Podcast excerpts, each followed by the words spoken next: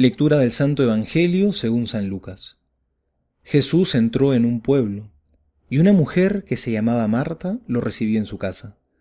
Tenía una armada llamada María, que sentada a los pies del Señor escuchaba su palabra. Marta, que estaba muy ocupada con los quehaceres de la casa, dijo a Jesús, Señor, ¿no te importa que mi hermana me deje sola con todo el trabajo? Dile que me ayude.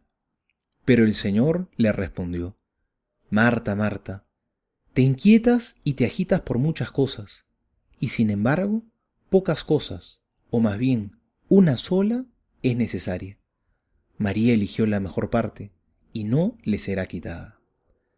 Palabra del Señor, gloria a ti, Señor Jesús. Aparecen en este pasaje estas dos hermanas, Marta y María, y nos expresan dos dimensiones importantes de la vida cristiana. Marta es la mujer activa, que hace obras buenas, que se pone al servicio de Dios.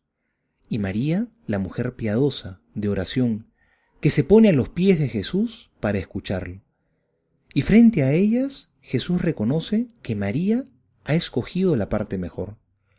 Y no es que Jesús no valore la actitud de servicio de Marta, que es muestra de su amor. Lo que le dice es, estás preocupada por muchas cosas, estás angustiada, Estás dispersa en medio de tanta actividad.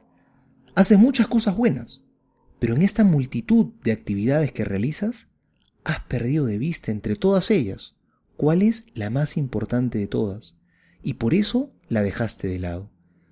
Porque ahí radica la gran sabiduría. Saber qué está bien y qué está mal, eso es muy fácil, eso lo hace cualquiera. Pero diferenciar entre lo bueno y lo mejor, Diferenciar entre muchas cosas buenas cuál es la más importante de todas, eso es de personas sabias. ¿Cuál de las dos es más necesaria entonces? ¿Marta o María? ¿La oración o la acción? Bueno, definitivamente las dos son muy necesarias. Tener las manos de Marta y el corazón de María. Necesitamos los dos. Pero que no nos lleve a olvidar cuál es el más importante de todos.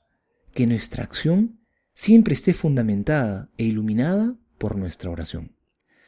Soy el Padre Juan José Paniagua y les doy a todos mi bendición, en el nombre del Padre y del Hijo y del Espíritu Santo.